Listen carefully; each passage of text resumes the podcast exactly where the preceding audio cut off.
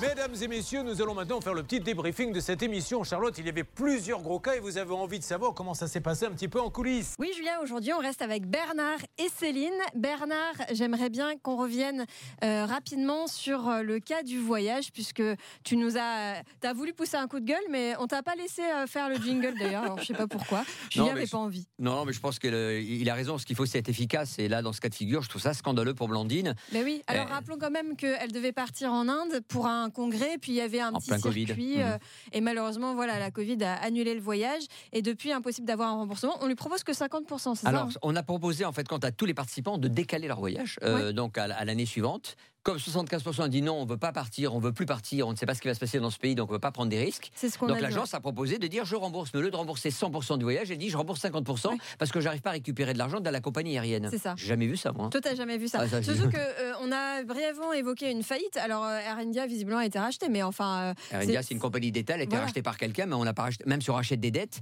c'est pas un dépôt de bilan. Donc, dans tous les cas, euh, la- la- l'agence n'est pas exonérée. Et quand bien même, si on rembourse, pourquoi on rembourse 50% Est-ce que tu les as eus alors, J'ai l'agence? j'ai eu une des collaboratrices et je pense que Sophie Laurent, la responsable de l'agence, devrait me rappeler cet après-midi pour qu'elle me donne les raisons de ces 50% et l'argumentaire de dire 50%, je mets la clé sous la porte. J'ai jamais entendu ça dans ma profession. hein. Parce que toi, tu penses que là, c'est 100% qu'il faudrait? Alors peut-être pas 100% parce que si la compagnie a été vraiment défaillante, on peut au moins se dire que le billet d'avion représente 25% du, du forfait, mais pas 50%. C'est- C'est c'est abusé. C'est abusé, ouais, c'est clair. Donc, du nouveau dans les prochains jours sur ce dossier. Et puis, euh, Céline, j'aimerais bien revenir avec toi sur euh, le dossier de Sandra. Alors, Sandra, elle a versé 5 000 euros pour un chantier de rénovation catastrophique.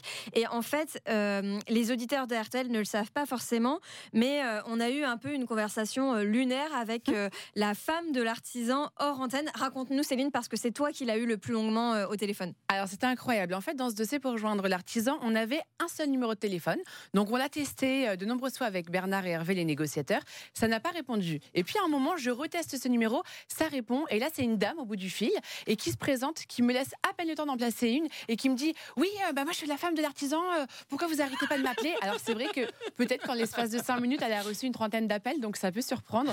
Et donc elle me dit dans un premier temps qu'elle travaille pas avec son mari, qu'elle est dans la fonction publique, etc. Et euh, à ce moment-là, donc on, discute, on discute, et euh, finalement, elle apprend par la suite que c'est l'émission de Julien Courbet qui cherche à la joindre.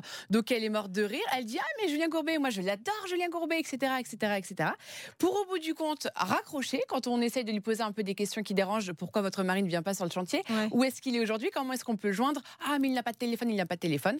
Finalement, ça raccroche. Et puis je renvoie un texto par la suite pour dire bonjour, est-ce qu'on peut se rappeler C'est pour un chantier? Et là, je reçois un texto. Je suis sur un chantier, je vous rappelle plus Mais tard. non Donc, incroyable. Au final, la femme me dit Moi, je suis la femme, je n'ai pas de lien avec la société, mon mari est sur un chantier. Eh ben, peut-être pas, finalement, Bah oui. parce que derrière, peut-être que le mari était derrière le téléphone. Très bizarre. À côté de sa femme. Après, est-ce qu'elle a euh, justement euh, répondu à Pour sa mari, place ouais. Mais enfin, c'est pas très honnête. Elle répond pour son mari en disant je. Elle pourrait très bien euh, écrire à la, enfin t'écrire. Ouais. bah, mon mari est sur un chantier. Là, c'est c'est la première personne qu'elle voilà, a mis je. elle me dit Réunion de chantier, dis-moi comment je peux t'aider. Ah oui, d'accord. Euh, donc je me dis mais je comprends rien. Donc en fait on joue de malice avec un numéro de téléphone, peut-être deux interlocuteurs, et puis au bout du compte, eh ben un client complètement dans la panade et même un deuxième puisqu'on a réussi à avoir d'autres témoignages par la suite. Bah oui. Et en plus, enfin, conversation euh, ubuesque entre Julien et cette dame hors antenne, euh, qui, euh, qui en fait euh, bah, rigolait bizarrement, au point Oui. que Julien a cru qu'elle avait participé à la fameuse soirée dont on parlera après, parce que c'est vrai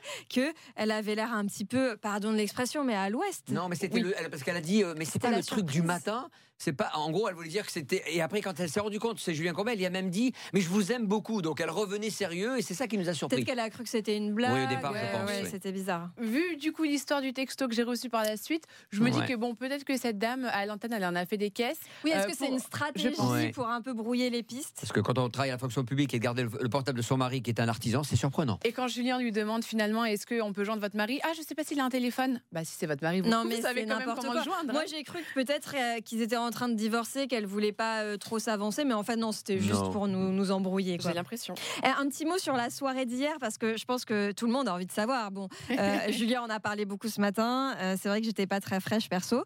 Mais euh, toi, Céline, qu'est-ce que tu en as pensé de cette soirée? Alors, je rappelle, c'était une soirée organisée par le groupe M6 auquel euh, RTL, duquel RTL fait partie, et donc une soirée pour les collaborateurs pour fêter les, les 35 ans de la chaîne. Céline, qu'est-ce que tu as pensé de cette soirée? Une énorme soirée au palais de Tokyo, donc en plein, en plein plein Paris.